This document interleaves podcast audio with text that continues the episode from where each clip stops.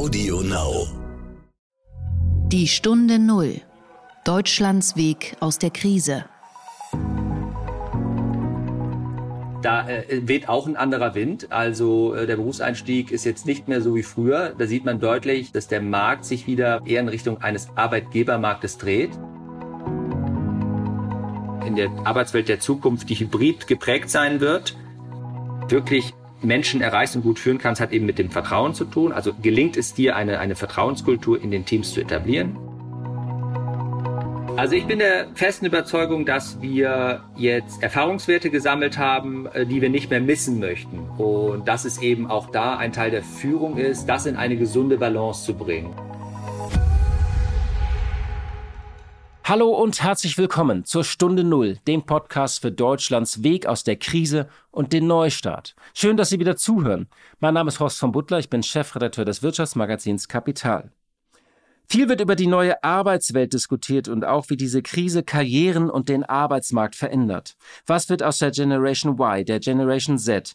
Was sind die Chancen für Young Professionals? Was ändert sich für Führungskräfte und die Talentförderung von Unternehmen? Viele Themen also, und darüber spreche ich heute mit Fabian Kienbaum.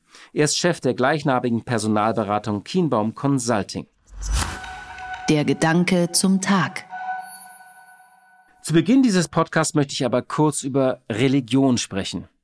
Und zwar über den Elektroautohersteller Tesla. Welcome to the stage, Mr. Elon Musk. Talking about why, why are we doing this? Why is Tesla, uh, why does Tesla exist? Why, why are we making electric cars? Uh, why does it matter? Um, it's because it's very important to accelerate the transition to sustainable transport. Die Aktie ist gestern um 12 Prozent auf über 1700 Dollar gestiegen. Tesla war damit an der Börse mit 320 Milliarden Dollar bewertet und bleibt mit Abstand der teuerste Autohersteller der Welt. Vor zwei Wochen erst hatte Tesla Toyota überholt. Die waren da so mit 200 Milliarden Dollar bewertet. Tesla ist an der Börse doppelt so viel wert wie die deutschen Hersteller Volkswagen, BMW und Daimler zusammengerechnet. Ja, die Aktie hat in diesem Jahr mehr als 300 Prozent zugelegt und Tesla wurde gestern damit auch zum zehnt wertvollsten US-Unternehmen und schoss an JP Morgan, Procter Gamble und Mastercard vorbei. Kurz zur Info. Tesla setzte 2019 25 Milliarden Dollar um. In diesem Jahr will der Gründer Elon Musk 500.000 Autos produzieren. Zum Vergleich, Volkswagen und Toyota produzieren jeweils über 10 Millionen. 500.000, das ist immer noch halb so viel wie die Marke Subaru, von der viele vielleicht noch nie gehört haben. Nun kann man ewig darüber streiten, ob das Wahnsinn ist oder eben eine realistische Erwartung auf die Erfüllung einer Vision, was Tesla alles noch erobern wird. Es zeigt aber eben auch eines, und wir haben die dunkle Seite der Macht bei Wirecard gerade erlebt und erfahren. An der Börse geht es eben auch um Träume, um Fantasie, auf die große Wetten abgeschlossen werden. Eines steht schon jetzt fest, kein Unternehmen hat mehr das Zeitalter der Elektromobilität definiert und geprägt als Tesla. Was aber eben nicht heißt, dass wir ab Montag alle Tesla fahren werden. Die sind ja auch sehr teuer und wir reden immer noch über ein recht elitäres Produkt. Viele Unternehmen sind aber eben nicht nur ein Unternehmen mit Umsatz und Gewinn, sie sind für Menschen etwas, an das sie glauben, das sie fasziniert, das sie lieben, eben etwas zwischen Vision und Religion. Da kann der deutsche Ingenieur noch so sehr über die Spaltmaße zwischen den Türen lästern. Diese Spekulanten und Investoren sind wie Jünger. Sie schwärmen von dem nahtlosen Ökosystem, das Tesla zweifelsohne bietet, von der Software bis zur Ladestation. Und wenn dann in der Woche ausgerechnet noch der zuständige Manager für Software bei Volkswagen rausgeschmissen wird, weil das Zeug nicht funktioniert, dann sieht man eben auch, wie schwer sich die Großen tun. Also, die Wette geht weiter, der Wahnsinn ein wenig auch. In einer Biografie über Elon Musk habe ich mal gelesen, er sei wie ein Computer auf Rädern. Und darin wird auch Peter Thiel zitiert, der bekannte Investor, mit dem er einst bei PayPal war. Der hat einmal über ihn gesagt, falls die Welt immer noch Zweifel an Elon hat, da würde ich sagen, das zeigt die Verrücktheit der Welt und nicht die angeblich Verrücktheit von Elon. Die Stunde Null. Das Gespräch. Für viele von uns hat sich die Arbeitswelt komplett geändert. Das betrifft nicht nur das Thema Homeoffice. Viele Unternehmen sind in einer Krise und für sie ist diese Krise ein tiefer Einschnitt, eine Zäsur. Wenn es eben noch um Expansion oder Digitalisierung ging, geht es jetzt oft um das Überleben. Das alles prägt und verändert unsere Karrieren im Positiven wie im Negativen. Für manche kann es ein jäher Bruch oder Karriereknick sein, für andere auch eine Chance, weil sie sich irgendwo beweisen können. Gleichzeitig verändert sich der Arbeitsmarkt. Viele Unternehmen stellen weniger ein oder müssen Menschen entlassen. Und die Frage ist, was wird aus den großen Trendthemen wie Fachkräftemangel, Recruiting und so weiter? Auch das Thema Führung hat sich stark verändert. Führung ist ja in dieser Krise elementar, aber manche Prinzipien wurden eben auch auf den Kopf gestellt. Ich möchte diese ganzen Themen einmal sortieren und diskutieren und das mache ich mit Fabian Kienbaum. Er ist Chef der gleichnamigen Personalberatung Kienbaum Consulting. Fabian ist Jahrgang 1984. Er hat einmal BWL studiert und übrigens auch in der Handball-Bundesliga gespielt beim VfL Gummersbach. Im Jahr 2014 stieg Fabian Kienbaum in die 1945 von Gerhard Kienbaum gegründete Beratungsgesellschaft ein und übernahm die Führung von seinem Vater im Januar 2018 als CEO. Er hat heute Personalverantwortung für 600 Mitarbeiter und vor einigen Jahren wurde er vom Wirtschaftsmagazin Kapital zu den Top 40 unter 40 gewählt. Ja, hallo nach Köln, Fabian Kienbaum. Ja, guten Morgen, Horst. Schön, dass du dir Zeit nimmst. Herzlich willkommen hier in der Stunde Null. Wir wollten heute ein bisschen über die neue Arbeitswelt reden. Und da wird ja sehr viel diskutiert derzeit, wie sich die Arbeitswelt verändert, wie sich unsere Karrieren verändert, wie sich Führung verändert. Und ich glaube, da bist du der perfekte Ansprechpartner. Vorab vielleicht mal so eine persönliche Frage. Eure Branche lebt ja sehr so von der persönlichen Begegnung. Wie habt ihr das die vergangenen Monate eigentlich gemacht? Ja, das war herausfordernd, muss ich gestehen. Ist in der Tat so. Äh, gleichzeitig haben wir aber auch eine hohe Lernkurve genommen, sowohl was unsere interne Zusammenarbeit anbelangt, aber auch in der Zusammenarbeit mit den Kunden. Viele, weitestgehend alle Projekte, die wir schon hatten, konnten wir remote und virtuell äh, fortführen. Das war gut. Fairerweise, große Herausforderung liegt natürlich in der Gewinnung von Neugeschäft. Äh, also Akquisetätigkeiten virtueller Natur gibt es auch ähm, aber natürlich auf deutlich geringerem Volumen. Ähm, aber gute, gute Lernkurve. War es denn eigentlich so, dass weniger gewechselt wurde in den letzten Monaten? Also äh, gab es einfach dann auch weniger Wechsel an bestimmten Führungspositionen, weil die, das waren ja die meisten Unternehmen auch so in so einer Art Winterschlaf. Das ist eine spannende Frage. Ähm, unsere Hypothese war genau das, äh, Anfang, Mitte März, äh, als es dann wirklich anfing und sich konkretisierte. Äh, aber jetzt rückblickend, äh, das letzte Quartal war doch äh, nach wie vor von einer hohen Dynamik geprägt, ähm, aber dahingehend, dass äh, viele Führungspositionen nach wie vor besetzt worden sind, Klammer auf, natürlich branchenabhängig, das liegt auf der Hand, Klammer zu. Gleichzeitig ist aber das Geschäft, sagen wir mal, was wir, was jetzt wir so als Brot- und Buttergeschäft bezeichnen würden, also viele Positionen vielleicht eher im Mittelmanagement oder ähnlich. Dort sieht man sehr klar, dass äh, ja, Winterschlaf oder die Bremse eingelegt worden ist bei Unternehmen. Das heißt, Top-Positionen werden weiterhin normal besetzt und so mittlere Management, da ist so ein bisschen Zurückhaltung. Absolut. Äh, auch natürlich, äh, wir haben ein, ein Beteiligungsunternehmen, die konzentrieren sich auf Capital Heads, die konzentrieren sich auf äh, Einsteigerpositionen, Young Professionals. Da äh, weht auch ein anderer Wind. Also äh, der Berufseinstieg ist jetzt nicht mehr so wie früher. Da sieht man deutlich, äh, das wird wahrscheinlich nochmal zunehmen, dann Richtung Herbst, dass der Markt sich wieder eher in Richtung eines Arbeitgebermarktes dreht. Und unsere Hypothese war, warum eigentlich die Dynamik auch gerade so für Führungspositionen nicht abgenommen hat, ist tatsächlich in dieser Phase der, in dieser Corona-Hochphase war natürlich auch viel Zeit zur Reflexion, strategische Arbeiten haben stattgefunden, vielleicht auch nochmal wirklich die Prüfung, haben wir denn eigentlich die richtigen Leute um diese großen Herausforderungen, die gegenwärtig stattfinden, aber die perspektivisch ja auch nochmal zunehmen, insbesondere in Bezug auf das Thema digitale Geschäftsmodelle. Haben wir denn da eigentlich die richtigen Leute? Äh, und ähm, da, darüber hat dann keine Dynamik abgenommen. Das ist ja interessant. Lass mal ein bisschen bei den Young Professionals oder bei den Berufseinsteigern bleiben. Du hast gesagt, da hat sich der Wind ein bisschen gedreht. Vor Corona war es ja so, da haben wir vor allem über das Thema Fachkräftemangel diskutiert und wie schwierig ist es, junge Talente in die Unternehmen zu locken. Und diese jungen Talente hatten das auch ja oft erkannt. Das waren ja auch anspruchsvolle Leute geworden, die sehr viel, sehr fordernd oft auftraten gegenüber Unternehmen nach dem Motto, was könnt ihr mir bieten? Kann es tatsächlich sein, dass wir jetzt so ein paar verlorene Jahrgänge haben äh, oder die es einfach schwieriger haben, in den Arbeitsmarkt zu kommen? Ich würde nicht so weit gehen, davon zu sprechen, dass es verlorene Jahrgänge sein können, aber in der Tat glaube ich, dass es einfach sich wieder anders balancieren wird. Dahingehend, ähm, zum ersten Mal gibt es jetzt ja wirklich eine Krise. Nicht? Ich meine, wenn wir jetzt zurückblickend in jüngerer Zeit, in den letzten zehn Jahren gab es keine diese Finanzkrise, aber äh, ab da ging es ja immer aufwärts. Und ja, du hast total recht, ganz viele dieser Themen, mit denen wir uns jetzt beschäftigt halten, äh, in Richtung New Work und auch diese Anspruchshaltung, hohe Werteorientierung, äh, auch das Thema Work-Life-Balance, was sehr, sehr stark immer in den Fokus geraten ist, wird jetzt einfach nochmal anders gechallenged, weil in der Tat ähm, die Nachfrage sinken wird. Und ähm, das, das gilt über alle Sektoren, Branchen, Industrien auch äh, im Dienstleistungssegment, äh, Beispiel, ein befreundet, ein Freund von mir, der arbeitet bei einer, bei einer der größten äh, Anwaltssozietäten und die schauen ganz genau hin, wen sie jetzt einstellen, weil du halt nicht prognostizieren kannst, wie entwickelt sich dann tatsächlich der Markt, die Nachfrage, Auslastung und so weiter. Äh, und das macht hellhörig. Ähm, ich glaube, das ist eine gute, ein guter Lernprozess dann auch nochmal.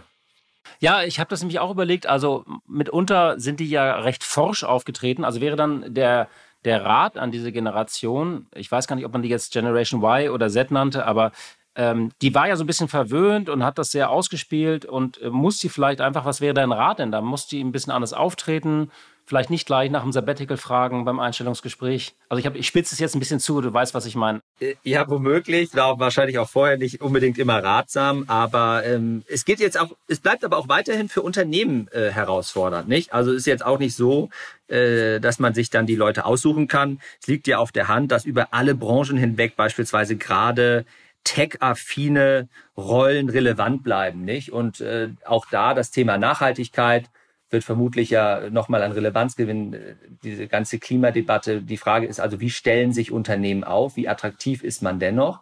Aber gleichwohl ist wahrscheinlich die, die Kapazität einfach, die, das Volumen wird geringer und darüber werden dann nochmal Positionen bekämpfter und die Unternehmen haben dann wahrscheinlich eher wieder die Auswahl und, aber man sucht Leute mit Haltung, man sucht Leute mit Werteorientierung, die eine klare Feststellung davon haben, aber vielleicht etwas weniger forsch, ja, das mag zutreffen. Tatsächlich ist ja interessant oder wichtig ist es ja für Unternehmen, dass sie die, das Thema Talente sozusagen nicht schleifen lassen. Was wäre denn dann Rat an die Unternehmen, die jetzt ja viele in einem Überlebenskampf sind, abgelenkt sind, teilweise auch nach dem Homeoffice weite Teile der Belegschaft haben? Das ist ja sehr schwierig, einfach auch Leute einzustellen und einzuarbeiten, so wie das früher gemacht wird, weil die teilweise dann viel zu wenig Menschen im Büro sind. Weißt du, was ich meine? Also, was wäre da so der Rat an die Unternehmen? Also ich glaube, ganz grundlegend wichtig ist, im Dialog zu bleiben und sehr transparent zu teilen, wo man sich befindet, weil äh, das ist die erste Basis, in der man schon Vertrauen aufbauen kann. Also nicht nach dem Motto, wir machen jetzt ganz stumpf Hiring Freeze und und äh, stoppen alle Gespräche, die wir haben. Nein, den Dialog fortführen, aber eben darlegen, wie die Situation ist und was sich potenziell entwickeln kann. Ich glaube, das ist gut. Und dann mag man, mag man Pech haben, weil vielleicht eine Person dann irgendwann nicht mehr verfügbar ist, weil ja da auch Entscheidungskriterien hinterhängen. Das ist okay. Und zweitens, in der Tat, äh, das ist auch hochspannend zu beobachten, es gibt viele Onboarding-Prozesse, die jetzt virtuell stattfinden. Das mutet immer etwas komisch an, weil es eben äh, kein, keine persönliche Begegnung gibt. Aber das funktioniert auch, ist eine Krücke, äh, aber es funktioniert. Und auch da zeigt sich wieder, die Unternehmen, die sich da mit dem entsprechenden Reifegrad bewegen äh, und die das auch als normal betrachten angesichts der Situation, die sind vorne dabei. Ich meine, wenn du allein das, wenn du das nicht bieten kannst, äh, dann bist du eigentlich schon äh, recht unattraktiv von vorne weg. Mhm.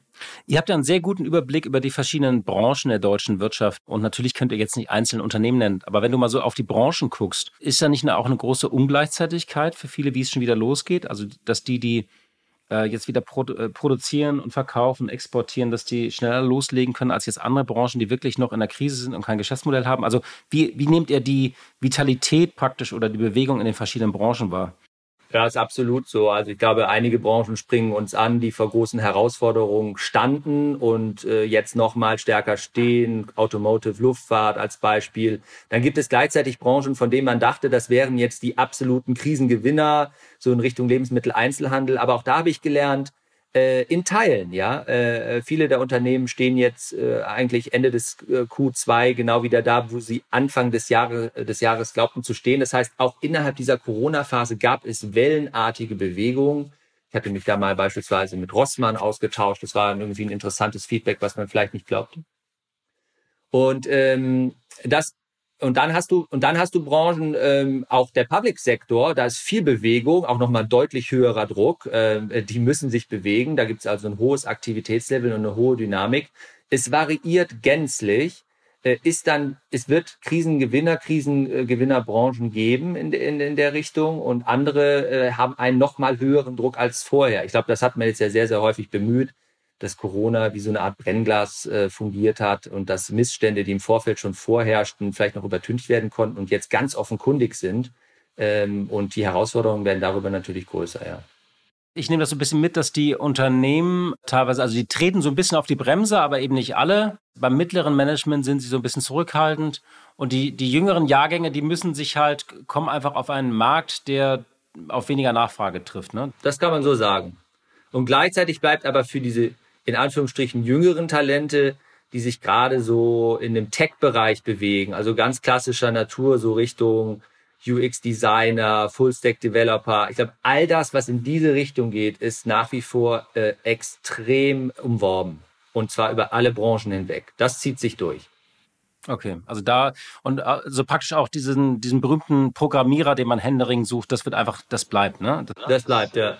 Ähm, wie ist das denn so mit Mid-Career-Leuten? Also da, viele überlegen ja auch so mit Mitte 40, oh, ich möchte doch nochmal wechseln, ich möchte mich nochmal weiterentwickeln.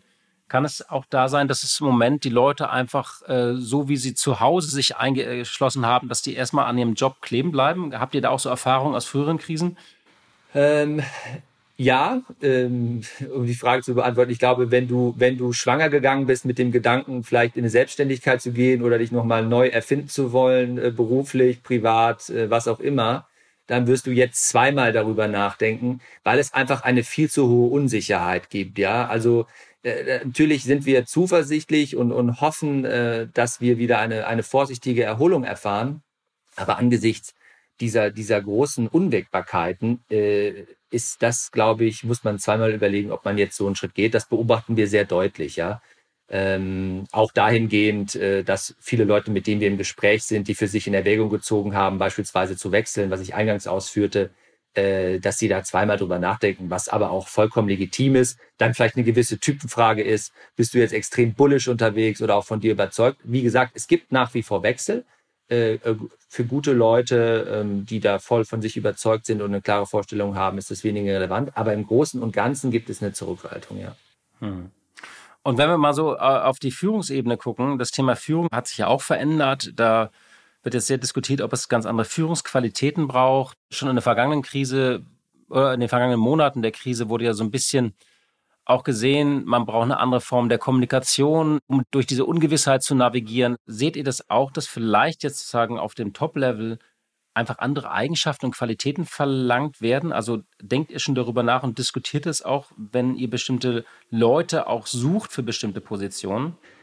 Absolut. Äh, auch das hat sich verstärkt. Ich glaube, wir waren hier sowieso auf dem Weg dahin, ähm, rund um New Work, die Frage, wie verändert sich Führung, dass wir übergreifend das Gefühl gewonnen haben in der Tendenz, dass sich Führung dahingehend ändern muss, eher auf Augenhöhe zu kommen, mit einer anderen Form der Kommunikation, mit Menschen höheres Vertrauen zu schenken. Ja, ich glaube, so, so typische Facetten, wo man so ein, wo man so ein Shift äh, beobachten konnte. Und äh, jetzt kam ja eben die, die Probe in der Realität, äh, wie ernst äh, und gut können das denn die Leute handhaben. Ich glaube, da gibt es viele Erfahrungswerte und auch sehr ehrliche Berichte darüber, wie das funktioniert hat, Teams virtuell zu führen, dieses Loslassen dann tatsächlich in der Praxis zu erleben. Äh, und für die Zukunft gewinnt das eben dahingehend an Relevanz. Äh, um das, glaube ich, an zwei Facetten finde ich es immer wieder, kann man schön festmachen. Dieser Grundsatz, ich glaube, eine Voraussetzung dafür, dass du äh, in der Arbeitswelt der Zukunft, die hybrid geprägt sein wird, äh, wirklich Menschen erreichst und gut führen kannst, hat eben mit dem Vertrauen zu tun. Also gelingt es dir, eine, eine Vertrauenskultur in den Teams zu etablieren. Klingt häufig einfach, aber wir wissen, womit das zu tun hat. Also gerade auch schon so diese menschliche Begegnung, ist die in dem beruflichen Kontext, wenn die gegeben ist, ja, wenn, wenn man sich gut aufgehoben fühlt, dann ist das die Grundvoraussetzung. Und das zweitens ist eben diese Kommunikationsstärke. Also auch eben diese verschiedenen Kanäle beherrschen zu können, auch auf vielen Kanälen unterschiedlich unterwegs zu sein und darüber auch immer wieder äh, äh, so, so zu fühlen, zu spüren, was bewegt die Leute. Das ist ja viel schwieriger, wenn jemand, wenn dein Team verteilt ist, die Leute sitzen im Homeoffice, kriegst du dann diese Nuancen mit, wie sind die tatsächlich drauf, also so diese Zwischentöne, die du vielleicht leichter erfahren kannst, wenn du die Menschen auch siehst, ja. Und so ich glaube, diese Kombinationen, die sind sehr, sehr wichtig. Dann kommt noch eine ganze Palette da natürlich weiterer Skills und so dazu. Aber wenn man es auf den Punkt bringen will, ist das, glaube ich, ganz entscheidend. Dieses Thema, kann ich Vertrauen schenken? Kann ich loslassen? Kann ich es wirklich? Äh, was macht das mit mir? Bin ich mir dessen bewusst? Ist eine Frage von Selbstführung auch. Und zweitens, wie intelligent und gut kann ich dann die Kommunikation heute auf den Weg bringen, wenn ich die Menschen auch nicht mehr physisch äh, antreffe. Das ist ja ganz interessant, was du sagst, weil es gehen ja auch so ein bisschen so die Symbole und Insignien der Macht damit verloren, ne? wenn man virtuell führt. Also die Konzerne, wo es einfach riesige Eckbüros, äh, separate äh, Fahrstühle, auch wenn die viele Konzerne schon abgeschafft hatten, äh, aber auch äh, Vorzimmer, also was, was ich meine? Also das, das, das Vorzimmer verschwindet. Ja, das ist so, du, also man kann, ich glaube, das Bild ist total schön, was du, was du da zeichnest. Die Hierarchie, die, die, die läuft da wirklich so zusammen. Du bist, du bist erstmal, bist du äh, auf einer Ebene, ja. Also wenn du in den Konferenzen unterwegs bist, da, da kann ja jeder seine Meinung kundtun.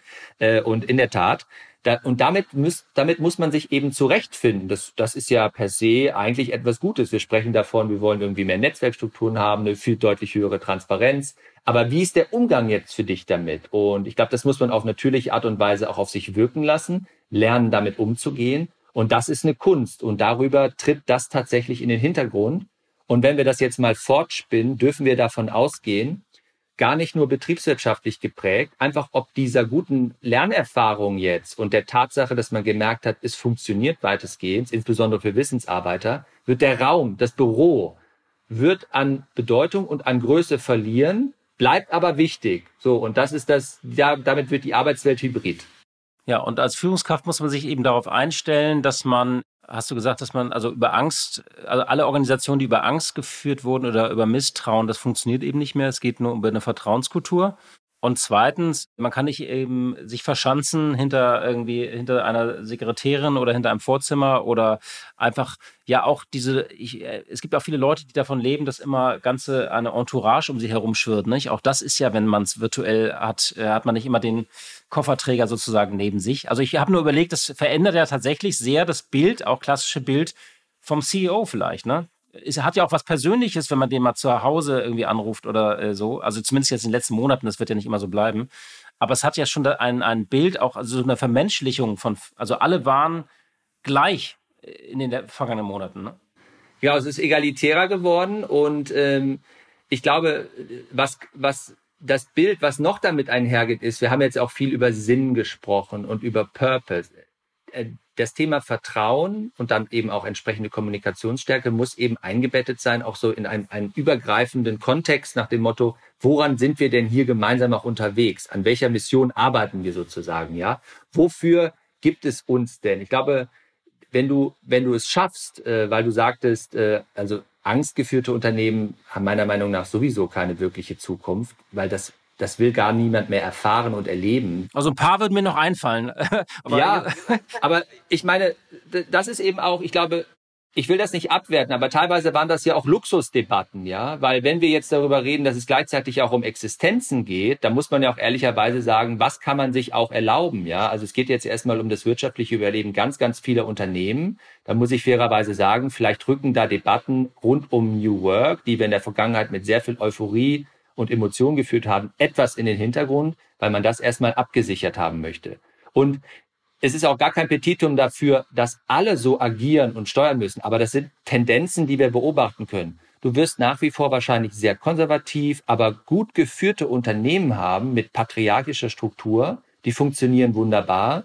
Und da lassen sich diejenigen, die da sind, auch bewusst auf äh, diese Mechaniken ein. Was vollkommen fair ist. Ja, ich glaube, man muss das gar nicht in der Form immer bewerten aber sehr deutlich auch durch eine jüngere Generation geprägt, erkennen wir, äh, dass die Anforderungen an Führung sich verändert äh, und dass darüber aber, und das finde ich ja auch gut, im Re in dem Regelfall höhere Agilität, also auch mentaler Natur, kann ich mich irgendwie auf diese Dissonanzen einstellen, die heute gang und gäbe sind und ähm, auch eine andere Dynamik äh, entfaltet wird. Ja, hoffentlich kommt darüber auch der Kunde stärker in den Fokus. Also vieles, was man so in der Startup-Welt ja immer beobachtet und sieht, was so ein Grundtreiber ist, wenn es gelingt, das eher so auch in, in, in etabliertere Unternehmen mit reinzubekommen, vielleicht auch durch solche Erfahrungswerte wie jetzt, äh, dann sind wir ja äh, auch für den Wirtschaftsstandort hoffentlich auf einem guten Weg.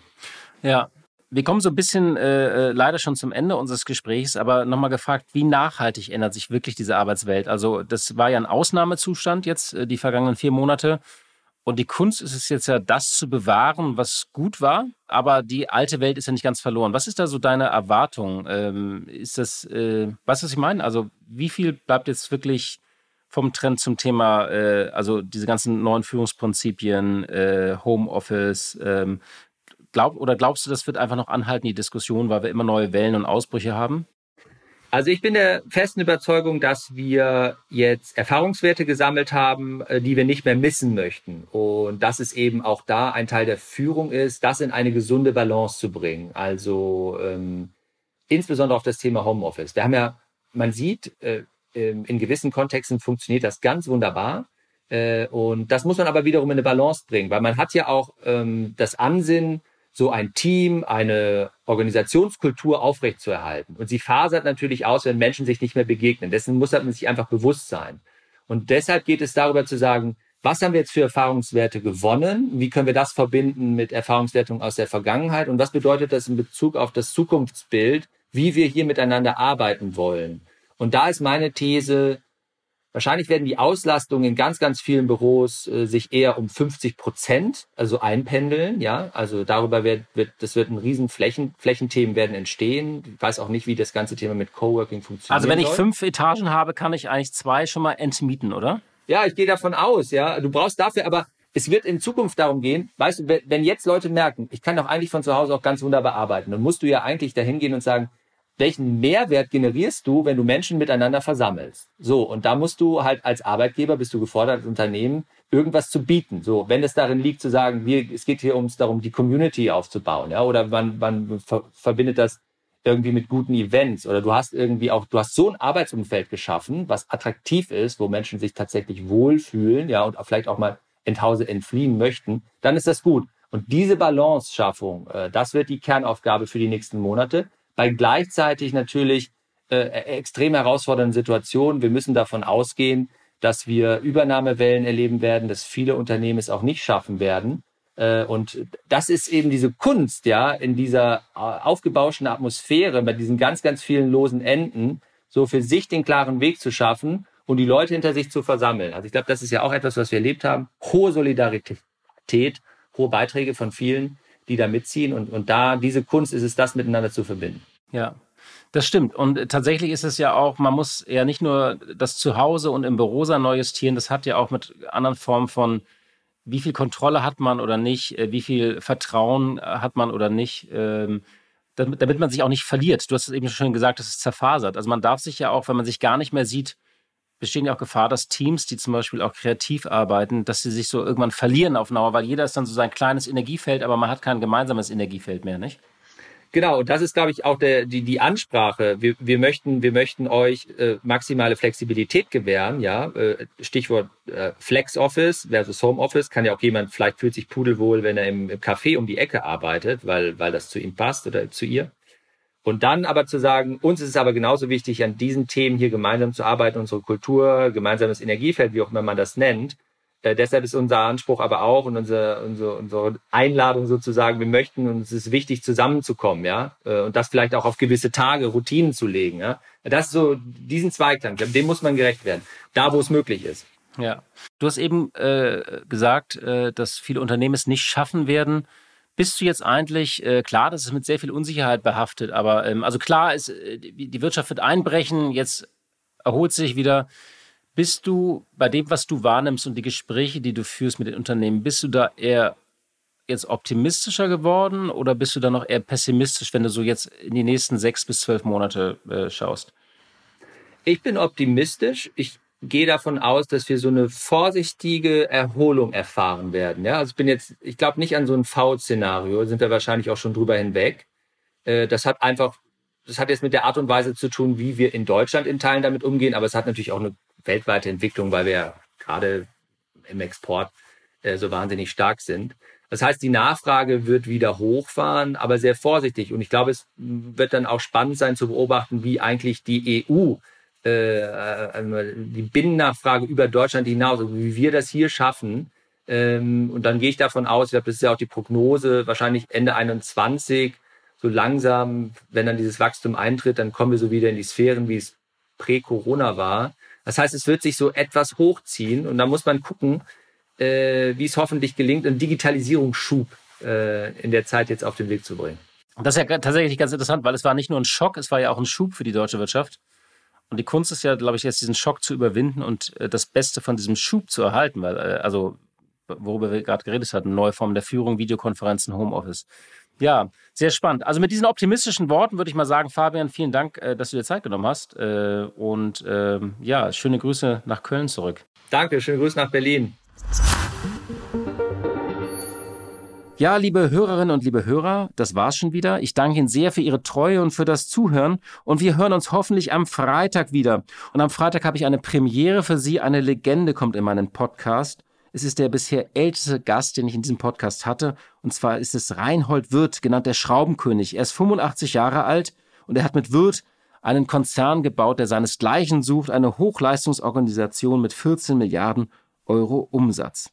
Ich spreche mit ihm über die Krise, warum er mit 85 Jahren immer noch ins Büro geht und was jetzt seine letzte Mission ist. Also ich hoffe, bis Freitag. Die Stunde Null. Deutschlands Weg aus der Krise.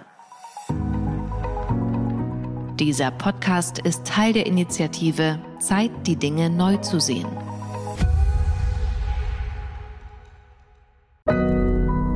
Audio Now.